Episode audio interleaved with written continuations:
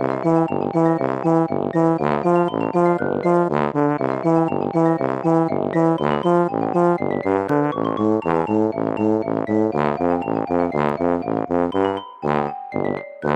家好，我是可靠训练员帅帅。大家好，我是新人训练员 GoGo。欢迎收听你的宅友已上线，来自特雷森学院的专题训练报道。好，大家听到我们这个特别的开场，应该就知道我们又发疯了，而且疯的不轻。每次一迷上的东西就特别疯，还是跟大家解释一下我们在疯什么。我们在 EP 七十四的时候有分享赛马娘的两季动画，那个时候是说要说必看或是神作，其实也是没有，但确实是很用心跟不错看的作品。整体而言还是推荐 and good to know。虽然我自认这个评论是蛮中肯的，可是那个是在动画这个领域跟其他源远流长、多如繁星的动画作品做比较。但我不知道就是会不会说者无心，听者有意，就是听众听起来会觉得说，哎，其实我们如果是这样子讲。的话好像没有到很爱或是很推荐，可是我整体而言我就是觉得不错。那不错你要怎么解读呢？就是看个人，就像半杯水一样。可是我当初应该就有展露出我的热情和喜欢吧？我觉得我最后就是那个越抹越黑的配饭配饭班。对，因为有听众就是有私讯，就是说那个配饭饭越抹越黑，然后我就觉得，哎，是不是大家觉得我好像没有很推荐呢？你看吧，不是我自己听起来怪怪的，真的是。不过其实我也是后来渐渐的发现，我有的时候好像会有一点后手现象，就跟百香果或是木瓜一样，然后。摆着放一下，有的时候我是真的在已经录完的节目，或者是在找补充图的时候，还是在 IG 看到一些同人作品，我才发现，其实我对这部作品在录的时候，我好像刚看完的那种感觉，但是我会越来越喜欢。就像《咒术回战》的夏油杰，或是《异兽魔都》，已经录完那一集，看完那个作品很久，但是你在偶然看到这个东西的时候，你会觉得说，哎、欸，很开心呢、欸，就是夸丢离我的锦花衣那种感觉，你才会知道说，哎，其实你真的小妹妹一样，是不是？对对对，然后对赛马娘也是一样。的感觉，毕竟赛马娘也是个小妹妹，是真正的小妹妹，很多小妹妹。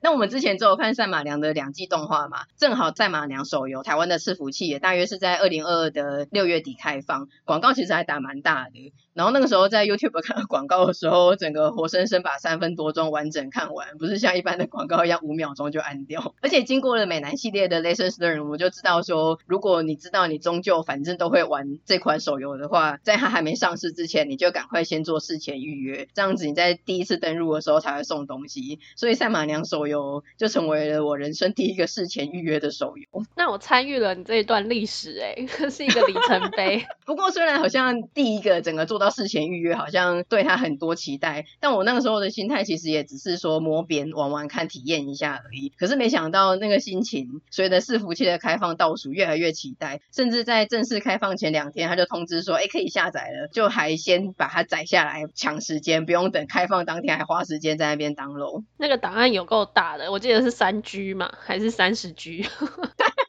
为什么差了一个位数？三点多居然，因为他跑的时间太长了，我真的一度以为我是不是漏看了一个位数。对，其实那个时候也是有点震惊，因为我们毕竟很少在玩手游的人。美男系列我记得好像也才八百 MB 左右吧，但是我们也都没有迟疑，就想说那反正就是要下，睡觉前放着让它下载。这就让我想到我们之前其实也有另外一款游戏，我们两个也有讨论说，哎，好像看起来蛮有梗的，要不要来下来玩玩看？Apple Store 看到也是三点多 G，然后就果断放弃，说啊算了，不可能啊，有够大小眼。那款游戏应该觉得 Am I a joke to you？算了，放弃。我也不信你有多好玩。就到时候又说我们要录一集打脸的，大家还记得我们之前放弃过一款游戏吗？它还真好玩。我刚刚才在想说，哎、欸，你那时候心态只是摸边来玩玩看，嗯、体验一下，这就是一个利 器。结果我们现在在说的每一句话都很像在利器，就是跟大家分享我们这个心路历程，就是一开始很中肯保守的发言，然后说，哎、欸，只是玩玩，然后到最后深深的陷入，这好像某一个人陷陷入恋爱的那种，本来想要玩弄别人，最后自己深陷其中。你为什么要把自己形容成渣男呢？我当时纯情渣男呢，有点好感度是吗？这是自食恶果吧？最好你被抛弃。对，最后他就会发现，然后就会抛弃我。反正真的等到了台湾伺服器开放的当天，在真的正式登入游戏之前，我还上网看 YouTube 的一些说明跟教学，真的是上班跟上学都没有那么认真过。那本来想说我都已经有认真做功课了，没想到一进入游戏，还是对它那个超庞大的游戏界面觉得超茫然的。那你上网查的话，网络论坛有一大堆专有名词，我真的觉得自己就像汪洋中的一条船一样，非常的迷惘。我不知道我要飘向何方。可以理解为什么黄金船这么颠簸了吗？他可能也对这一切都很迷茫。那就我们终于稍微摸懂了一下，所以今天就跟没有玩过的听众朋友做一下游戏说明跟简介。其实简单来说，它游戏可以分成两个卡片系统：马娘卡片跟资源卡片。那马娘卡片呢，你可以把它理解成原物料的概念，它就是那一张卡片最初始的数值跟资质。数值指的就是这位马娘她的速度啊、持久力啊、力量那一些。那资质则是指她擅长跑的场地或是距离。那就像原物料要经过加工才会成为成品，马娘卡片也是要经过培训才能成为所谓的殿堂级赛马娘。培训过后成为殿堂级的赛马娘，你才能真正使用它去参加比赛。像我当初就抽卡嘛，抽到之后就想说，哎，他怎么不能去比赛？就一直很焦虑，想说他到底去哪了？我要怎么做才行？后来才发现说，不行，你一定要练过，有训练之后才能使用它。所以你只抽到卡是不行的。嗯，连这么基础的事情我们都不知道，大家知道我们是有多么的小白训练员。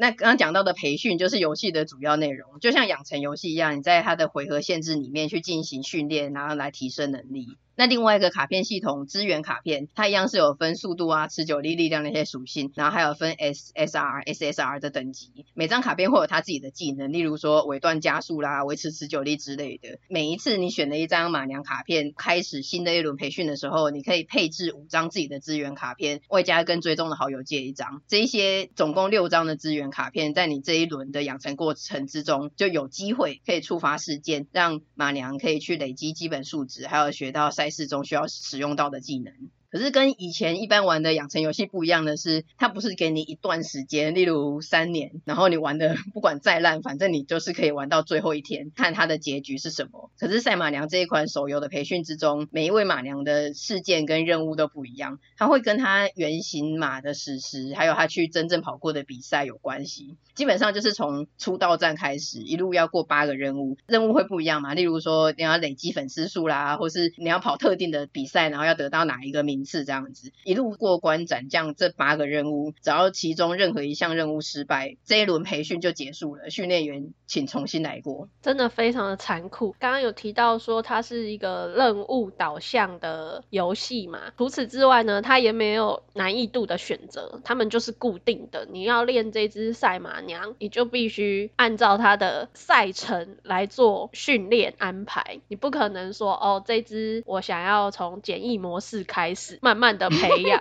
没有，一切都是设定好的。对，所以可能会每一位马娘，你觉得这一位比较难，那一位比较简单，因为他在世，他可能会连续跑比赛，或者还是去跑 G one 的比赛，然后这一个你就目前没有办法克服。那可是其他位马娘，你就觉得说，哎，他相对来说他的任务组成，你好像比较能够配置，但是这个是自己个人感官的，他没有真的游戏让你去选说，哦，简单难那种的难易度。而且就算你是用同一张马娘卡片。也就是同一位马娘角色，每次培训完的殿堂级赛马娘都还是不同的个体。例如说，你可能会选择东海帝王的卡片，然后你练出二三十只东海帝王，可是实际上你要把它视为每一个都是不同的个体，它每一个的最终评价跟技能都不一样。嗯，最后造就的因子组成也不一样。那为了要能够培育出更厉害的赛马娘，要考量的东西非常的多，不是只是无脑的点击训练，甚至是放置 play，有一些 手游就让他在自己在那边跑特效啊。干嘛的？其实你真的是在随时，几乎是全神贯注的在玩，因为你要去配合每一位赛马娘那八项任务，然后有限的技能点，你要去学什么技能？比赛开始的时候，你要跑。领头还是跑居中的位置，那他让你带六张卡片嘛，你那六张卡片你要怎么搭配？甚至是当天比赛，每一次你重玩一次哦，同样的一位马娘，他当天比赛的天气都会不一样，这全部都要纳入考量。除了刚刚提到这些之外啊，像季节啊，还有距离的赛事，比如说是短距离、中距离、长距离还是一里，这些都会有差异。每一匹马娘它的适应性跟特性不一样，你可能就要想一下说，哎、如果它必须要去参加这场长距离的比赛，可是他明明就是跑短距离的，那你要怎么克服这场赛事？可能你的技能要去哪里加强？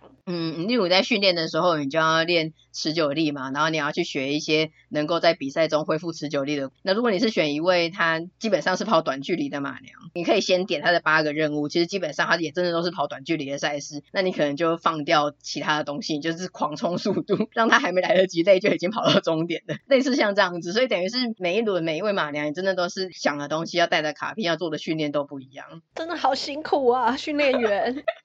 而且就像现实中你要培养出好的赛马基因很重要一样，游戏中有一个很特殊的机制叫做继承意志。在开始培训之前，你要选两位之前已经培训好的赛马娘，这样可以加基础数值在你这个全新的一轮上面，而且还有机会去学到他们的技能跟所谓的因子。其实这个继承意志啊，就是回归到父母亲这个血统问题，因为赛马很讲究血统，嗯，所以这个设定等于是把赛马的血统套用进来，其实还蛮有趣的。可是。这一些你就要去计算怎么样才会配种出好的组合。对，讲配种有点难听，所以他把它变成说继承意志，但说实在就是配种。那我们刚刚讲了这么多，就算是一些你都已经仔细的规划了，但是还有一个很大的不可控因素，就是几率。这款游戏，除非你本身马娘的数值远远的超过那场比赛的对手，不然很有可能你明明就是同一位赛马娘，在比同一场比赛，第一次跑的时候跑第六名，挑战失败，但是你用道具闹钟重来一次，哎，就跑第一名，因为他可能中间他站位被其他人挡住啦，或者他一开始哎起跑慢的啊，或什么的，反正这就是几率，你这很难说。会有这样子的差异呀、啊，一方面也是赛马它会有匝道跑位嘛，就是内侧到外侧，所以如果你的那一匹赛马娘它本身是很适应，比如说外侧，可是它这一轮偏偏抽到内侧或是中间的位置，它就很难发挥它的特性，这也是差异之一。然后它的这一个不可控因素几率的事情啊，也影响在你培育完成的因子，因为你可能练出一位超强的赛马娘，它的速度是 SS，可是最后游戏出来，它偏偏给你出一个持久力因子一颗星，中距离一颗星之类的，就等于跟你这一位培养速度很强的马娘一点关系都没有。那这样子你就无法把速度这个强项继承给下一位马娘。你看这样子等于是你有可控性嘛，你自己去掌握你要怎么练，你的牌组组合，但是它又有几率这么一个不可控。控的地方，那你为了要去养出更强的马娘，得到更好的因子，你就会非常的沉迷，有点是赌博心态，就会想要说，我要再试一次，再试一次。这一次如果我换不同的牌组、不同的练法，或是我会不会这一次正好站在哪个站位，我得到哪个技能，其实是有可能可以练成、可以全破的。完全可以理解那些赛马场上拿着马票。赌徒们的心情，对，我是爬进口啊，六合彩觉得我算得出来，下一期的牌数字应该是怎么样，有一个规律，就是这一次了，这一次一定可以成功的。培育出一位很厉害的就已经很难的，还有他的因子，但他除了培育出一位像王牌选手一样的以外，他其实还有团体赛，分成沙地、短距离、一里、中距离、长距离，所以等于是你至少要培养出五位不同擅长个别领域的王牌赛马娘，要五位，不是你花时间去去养一位就好了。那甚至还有一些活动任务，它基本上不是看谋略，而是真的是看几率跟运气的。例如外出夹娃娃，或者是你要五张资源卡片同时出现在一个训练，这些真的是你怎么样机关算尽都没有用啊，它就是几率啊，所以你就只能反复的一直玩，一直玩，试到成功为止。五张资源卡那个限定任务，我真的玩了三天呢，就是。怎么试都失败，就是用了所有网友们他们的方法，几率就是不出现。这个我也是玩到好累哦，是我目前玩的时候觉得最沮丧的一个，因为你这个真的是看运气，而且你为了要去凑到这个资源卡片，你就不能用你最强的牌组，你要用最有可能出现的，所以你那一轮就等于是废了，你不可能真的认真的去跑比赛或是认真的训练，因为你就是在等那个五张资源卡片而已，然后你还一直重复这个过程，就是让人心很累。但你会想说，那你就不要过这个任务啊。就是要过，我们只能在那里面一直互相加油，说训练员加油，祝你好运。训练员，我今天又失败了，明天会再继续的。因为上述这一大堆呃你不服输的精神啊、几率啊或干嘛的，然后又很让人沉迷，所以在台湾伺服器开的第一周，我真的是每天都玩到凌晨一两点诶。而且我不是在玩马娘，我就在想着下一位要练哪一张卡牌，还要怎么改进培育方式。你不是在玩马娘的游戏画面，就是在巴哈的论坛画面上。对，所以整个游玩时数就是超长，基本上是全职的训练员，AKA 马娘废人，然后斜杠社畜，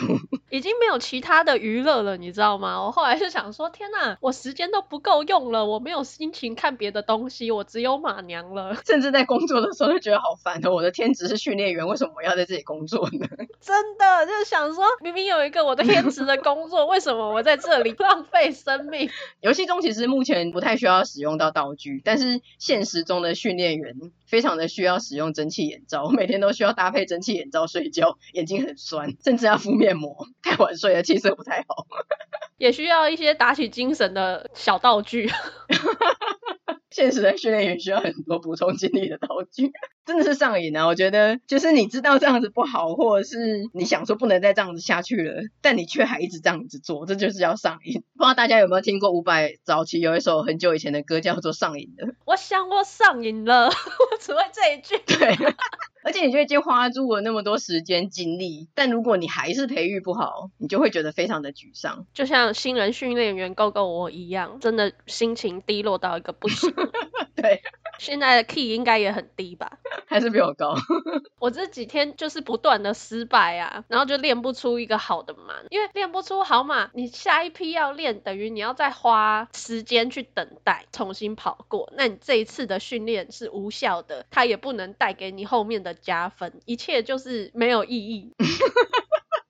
但是没有意义的是我不断失败的训练员，是我没用，不是马娘的错，都是训练员的错。不管怎么样，我觉得这就跟主线剧情，麦昆有一度是因为大家期待他，本来是实力很强，然后期待度第一的马娘，但是他都跑不赢比赛了，甚至比赛成绩一直往下掉。后来就有说期待压垮了麦昆，现实情况中期待没有压垮马娘，而是击溃了训练员我。狗狗，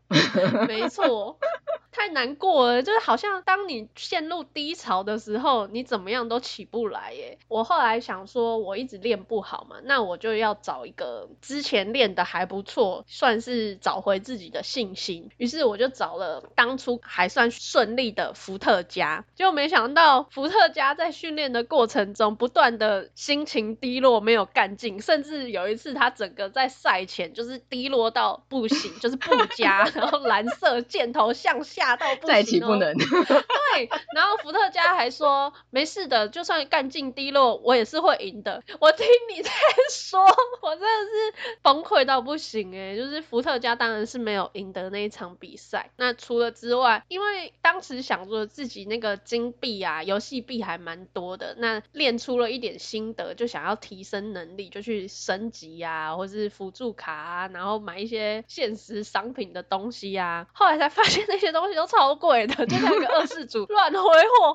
挥霍到最后家底都没有了。于是现在就呈现一个练不好，然后又没有钱，只能成为一个没有灵魂的赚钱机器。对，而且我真的没有想到你会这么没有钱呢。你不是没有什么钱，你是赤贫呢。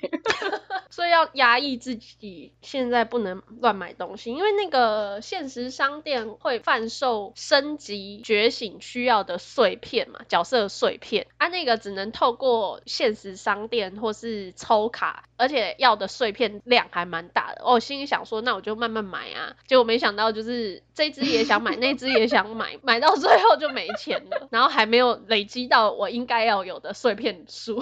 我现在是个一无所有的训练员，我。甚至跟帅帅说：“你觉得我要不要重生？我要不要转身再来过？”我觉得你刚刚这一大段就是完全是心态崩溃点 JPG，就是你这一段字数都好可怜哦。因为狗狗本身是一个还蛮还算是乐观的人吧，而且他玩游戏还不错，我真的没有看过他这么沮丧过，他每天都好沮丧。然后再跟他讲说，训练员，我的哪一只又全破了什么的，然后他就觉得怎么可能？然后我跟他讲说，你要怎么样怎么样要怎么配，然后他就说我有啊我有啊，为什么就是这样呢？就是要一直鼓励训练员，然后 赛后检讨这样子。对，比较需要外出的不是马娘，可能是训练员吧。对对对，我觉得训练员心态有点崩溃。我昨天有建议训练员 GoGo 要不要外出一下，先把干劲提升一下，现在也是干劲低落到不行。因为它其实有一些部分是针对几率，像他训练可能会失败或成功，这个也是几率性。嗯，就是配到一只他现在状况就是常常给你失败的，你真的没辙而已。嗯、因为回合数就是固定的，那你可能就要花上比平常多两三个回合去协助他恢复体力，然后恢复体力好不容易到良好之后，他马上下一个事件任务又变成不佳，因为我这次外出又是一个无效的，我这一切经历不知道多少次，我真的很难过。我觉得这真的就是几率跟人品呢，或者是用一些东西交换。像我抽卡的手就是很臭，都抽到一些烂卡，你又抽到好卡。可是我的马娘都很乖哦，都是好好的训练、训练、训练，然后那个见底了就休息，然后再训练、训练、训练，然后休息这样子，他都没有给我出什么乱子过诶。你还可以训练到他见底哦，就几乎见底啊，剩小小一条啊。我不行呢，他一半就在那边，嗯，我现在有点状况不佳，你可以不用在意我，但你真的不在意他，他就给你低落，就给你失败，进保健室。OK fine，对，你真的是必须进保健室的程度。大家如果有看赛马娘动画的话，就知道他们校园里面有一个呐喊洞，比赛输啦，心情不好的马娘就会去那个呐喊洞呐喊，表达心中的愤怒。但是训练员 GoGo 他不只是想要对呐喊洞呐喊，他甚至是想要跳进那个洞里面。我觉得呐喊是没有用的，我必须在洞里，你必须直接投入。我有跟帅帅表达改编歌曲，他一定很爱你，我应该在洞里，不应该在这里。你这是完全被悲观鬼魂贯穿的，有够好笑。因为真的练不好，这么反复的几天过程中，你就觉得说，天啊，我是不是不行了？加油啊，训练员讲。可是大家也不要听了我们刚刚的分享，觉得说，天啊，这款游戏也太机关算尽了吧？然后那么多谋略，这样子我上班已经很累了，我还玩这个也太累了吧？或者是我们为什么要这么自找苦吃呢？就是培育出好的赛马娘，赢得比赛又怎么样呢？但是其实它一定是有乐趣在，我们才会这么沉迷嘛。因为其实某方面来说，你也可以把这款游戏当成。美少女养成游戏来玩，因为它培训的训练界面跟画面其实都蛮像的，就是他一个赛马娘在你面前，然后跟你互动啊，做一些选项啊，然后练习干嘛的。而且每一位赛马娘的外形、个性都不同，气质的、可爱的、活泼的、帅气的、奇葩的、解析妹系、傲娇系，真是应有尽有。所以不管你是任何喜好，你一定都可以找到你推的马娘。游戏的人物画的竟然比动画还好，而且因为它是三 D 模组，所以它不会有作画崩的情况，它永远就是这么好的一个状态，然后会在那边动啊，做各种的反应，很多角色都很好看，不时就会被震到，像小丽帽，还有麦昆、星云天空跟草上飞，还有气潮，就是在动画中你没有特别感受到说他们很漂亮，可是，在游戏中，甚至我没有他们这些角色，因为我是一个目前刚起步的训练员，但是只是有的时候在一些资源卡片里面。出现他们，或者是在比赛中对到，像幸运天空，他都跑领头嘛，然后就跑在前面，然后用侧眼瞄一下后面，我想哇，被摔到，被震到，只是一眼瞬间就会觉得说好漂亮啊，这样子。真的，我也是觉得气槽真的好帅哦，难怪她是女帝，她那个高傲的神情真的杀人哎。然后你不是还爱那个绿色小姐吗？因为抽卡的时候她都会往前奔跑的，而且还会笑着回头对你伸手，像以前有一个很有名的那个 IG 取景画面，真的是会被萌到诶。它是抽卡的时候的动画画面，那等于是我们一开始玩游戏的时候就会先进行抽卡嘛，所以我一开局就晕船，我看到这个，而且他甚至还不是马娘诶，他是学员理事长的秘书。你好禁忌哦，训练员与秘书之间此处应有本啊，还蛮适合的。诶他很晋级好不好？你要是跟他一直外出，其实他对训练员一直展开攻势诶。有有有，我有感受到，因为他有个事件是。他想要跟你对话，再继续多讲一些，然后我心里想说，可是我真的不想听了，哎，我就选择了，我就选择了，哦，今天有事要休息，就他立刻给我 训练员，你真的有事哎，立刻给我降好感度，可是他真的讲太多了啊，从早讲到晚，再讲到早，再讲到晚，就真的太久了，所以就第一次出去就过夜啊，训练员你真的太傻了，你什么时候变得这么直男呢？训练员我一。心只放在马娘身上，我对这些情情爱爱一点都不感兴趣的，他耽误了我训练马娘的时间了。啊，太傻了！你知道，就是这一些才会让你成长，你不能只想着训练。有啦，后来我知道，既然他想讲，我就陪着他多讲一些，他也会给我一些呃相对应的马娘好处。好处，有够杂的。从直男变渣男，这样好像没有比较好。而且活动中它也是随着时间嘛，什么九月上旬、九月下旬、十月这样子，所以它会照着时间会有真的像现实生活中一年里面遇到的节日嘛。所以如果说遇到情人节啊，或是圣诞节的时候，如果你选到是很婆的角色，就会有一些，例如说是害羞啦，或是类似约会的故事情节，就真的很像美少女养成游戏啊。如果选康角的话，也是一样会有这些节日啊，但他们的反应就不一样。就像黄金船，它就是 把你家墙壁凿破一个大洞，然后想要强行运一个圣诞树给你，他就是很强啊。但你能怎么样？阿传怎么做都可以的。对啊，所以类似像这种，反正就是每一位马娘，不管是在训练，还是他们的任务，还是他们的个性，或者是节日的特定事件，反正是都不一样，就是一个广阔的世界。因此你会花很多的时间，但是你会有很多的乐趣，这样子。我们刚刚讲的都是培育嘛，那其实它还有其他的游戏内容，其中有一项很惊艳的是，像我们看动画第一次看到胜利舞台的时候，其实我们对这个设定是感觉到文化冲击的，想说什么东西？为什么这么突然？对，为什么比完赛之后会有个偶像学员？但是玩游戏之后发现超重要，必须，因为很帅诶，不是那种让人觉得说诶很尬，莫名其妙马娘在那边唱歌跳舞什么。他其实不管是舞台啊表演、舞步还是走位，都是真的是世界巡回演唱会等级。而且他的三 D 建模超精致流畅，歌也都很好听。他的舞台跟歌都很多款，不是每次都是样板的一套打天下。刚开始玩，然后第一次赢得一场大赛，然后看到一个全新的演唱会，你之前没有看过的时候，真是真心感动诶。我跟你说，这个胜利舞台后来我觉得超重要，是因为我在特别周那边受到的打击真的很大。我特别周练了真的不下数十次，怎么样就是过不了打比那一关卡。打比他好像要求要进前五吧，进前五是可以过下面的任务，可是你就不是第一名，你你就不能有拥有胜利舞台的这个权利。我永远都记得我第一次。用特别轴在打比拿到第一名，画面直接跳转胜利舞台的时候，我当下的内心的那个感动无法言语。嗯，觉得我真的是和特别轴一起经历了一段很特别的一个过程。胜利舞台也鼓舞了干劲低落的训练员。有，虽然我们在后面的天王场又输了。而且比赛的画面也很强，他每一场比赛真的都是一堆马良三 D 的在跑，然后还有播报员是全程语音实况转播，嗯、所以他随着每一场赛事或者是你在第几名怎么样的，他不一样的。讲法真的是完全不一样，然后而且重点是，我觉得非常惊艳的一点是它读取速度超快的。因为想说这样子三 D 动啊什么的，就没想到读取速度这么快，不会让你觉得说啊很烦，这个游戏一直在读取。然后读取的过程之中还会有绿色小姐的游戏建议啊，或者是赛马良的单格漫画，就让你全程感受都很好了。那另外除了跑比赛的培训以外，游戏还有另外一个模组是跟 培训完全分开的，它里面会有主线剧情，还有个别赛马娘的角色故事，然后它都是豪华全语音诶，每句台词都是有配的。声优都配得超好，很符合那个角色你想象中他应该有的声线，画面也很好看。基本上你可以把它摆着用 auto 的方式当动画看。虽然这款游戏比预定中晚两年推出，但是真心太强了，我觉得完全没有死角，非常的厉害。那目前我其实角色真的像刚刚讲过一样很少，像特别周我就没有。但是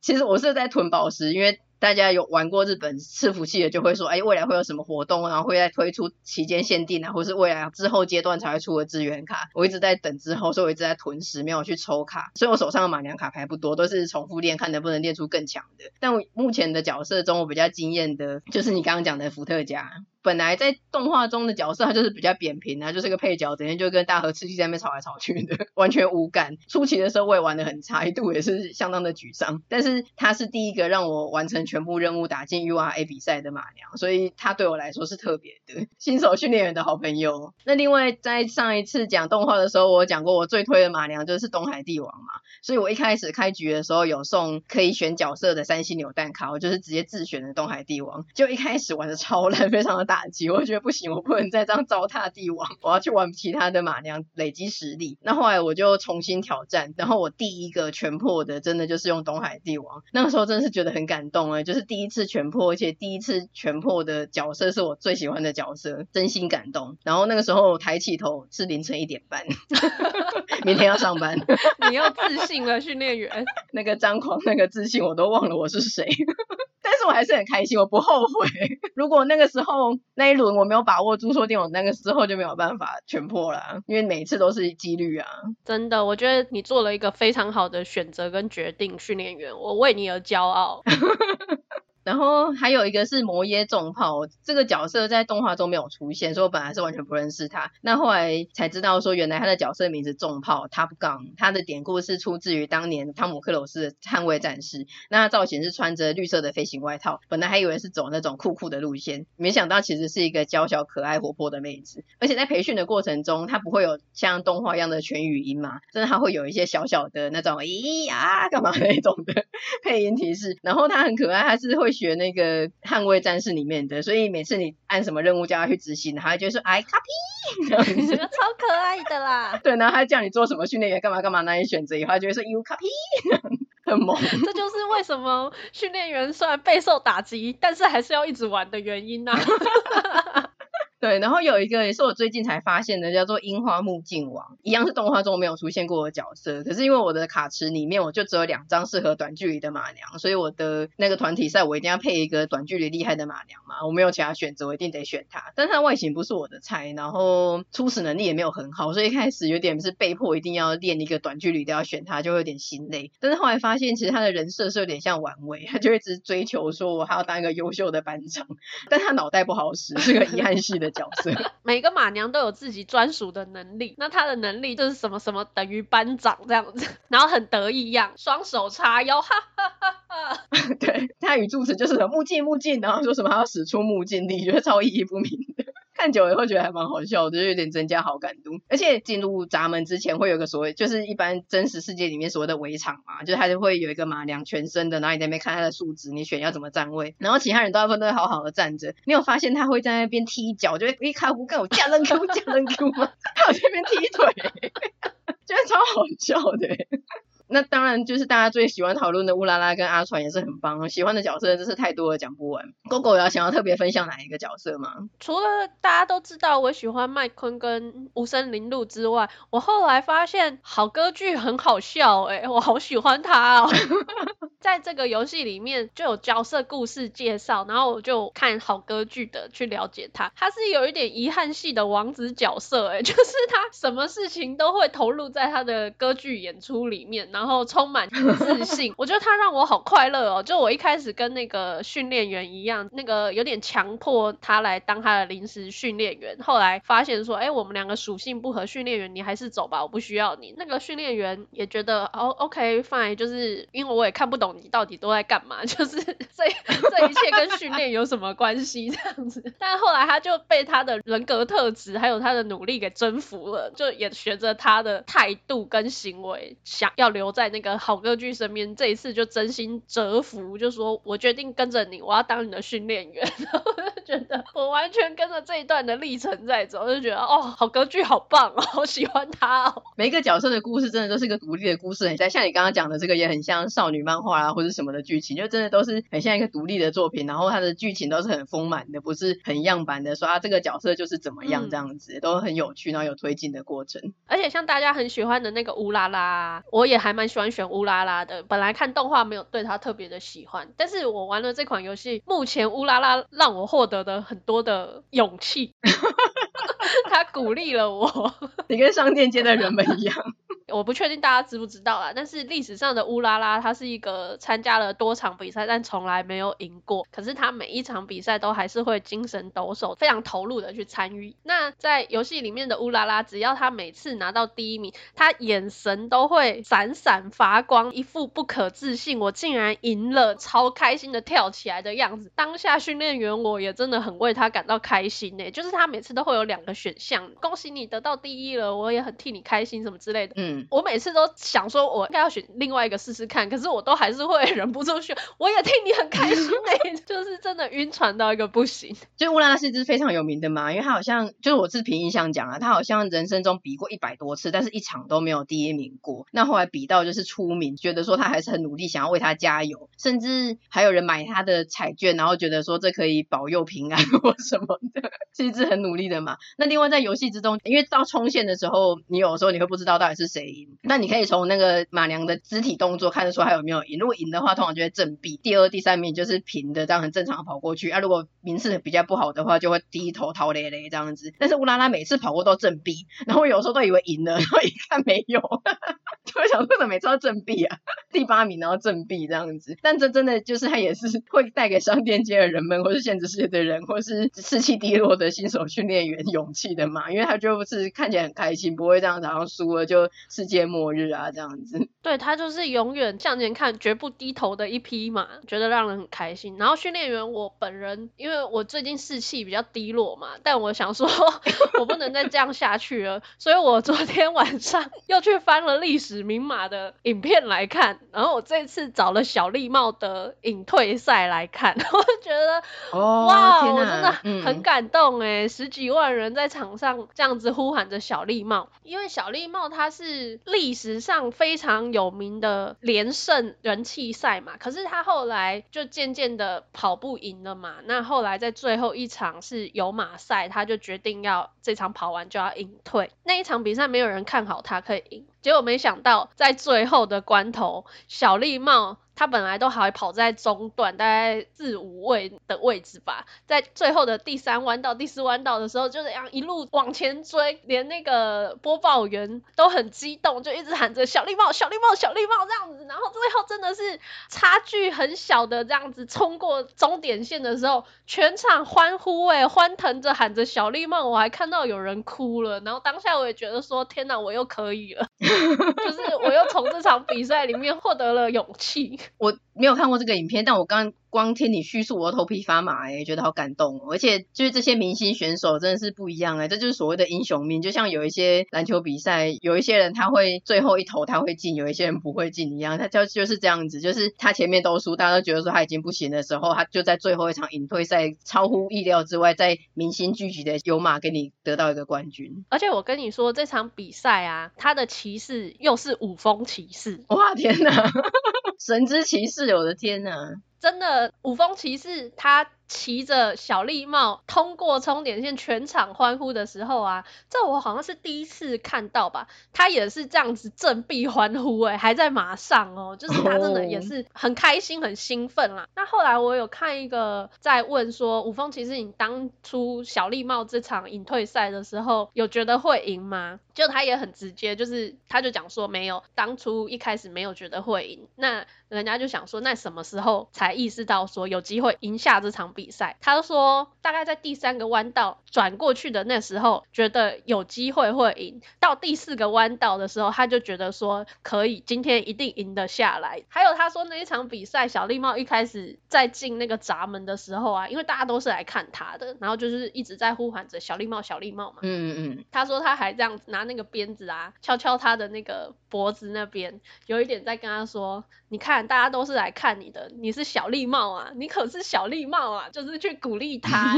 我就觉得这个小插曲真的很可爱。嗯，小狸猫这个角色。至今动画都没有很着重去描绘它，就只是在背景一直狂吃的大胃王赛马娘。可是它事实上真的是一只很传奇的马，欸，包括它是从地方发迹的。赛马其实是很讲究协同的，因为它那个基因真的是有差。但是小狸猫真的是凭空出世，它没有，然后它原本也是在地方赛的，不是像我们其他那些角色都是在中央赛事。对，他其实有出一个漫画，我们是还没看过，但是听说也是蛮厉害的。所以如果对小丽帽特别有感兴趣的听众朋友，可以去找来。看，我也是很希望抽到它，我好希望我的抽卡解除封印的那一天赶快来。训练我刚刚讲完小绿帽这一段，我就觉得我活过来了。等一下我又可以再练它三趟。刚这段真是很感动哎，厉害了，是不是？真的很激昂哎，而且你想象十几万啊，十一万还是十七万，我有点记不得，但是全场都喊着小绿帽，小绿帽，小绿帽，然后他也不负期待，就是这种明星王牌就是这样，他不会辜负期待，他就会做出传奇的演出。喜欢的角色真的太多了，讲不完，甚至还有很多角色卡都是我们两个人都没抽到的。角色动画，因为我们忙着培训都来不及了，所以也没有真的去细看每一个角色动画。所以我只能说单推是不可能的，你的老婆只会越来越多。最近的生活真的是每天都跟 Coco 在大讨论怎么攻略赛事啊，然后分享网络上大佬的文章，还有追踪的 ID 啊，还有又发现哪个角色的好。训练员的生活跟快乐真的就是那么朴实无华。希望大家也可以体会我们的快乐。推荐大家可以下载来玩玩看。那如果你有练出很好的音质的话，请把你的 ID 私讯给我们，让我们追踪，就是大家做个亲家这样子。聘礼是没有多少，毕竟我是个次品的训练员。次品仔，赤贫仔没资格得到幸福吗？我是米玉吗？好的，那今天的分享就差不多到这边。喜欢我们的节目的话，请追踪我们的 Podcast、Facebook 跟 IG，还有将我们的节目推荐给你的亲友。也请在 Apple Podcast 给我们五星的评价哦。那就下次见啦，拜拜。下次见，拜拜。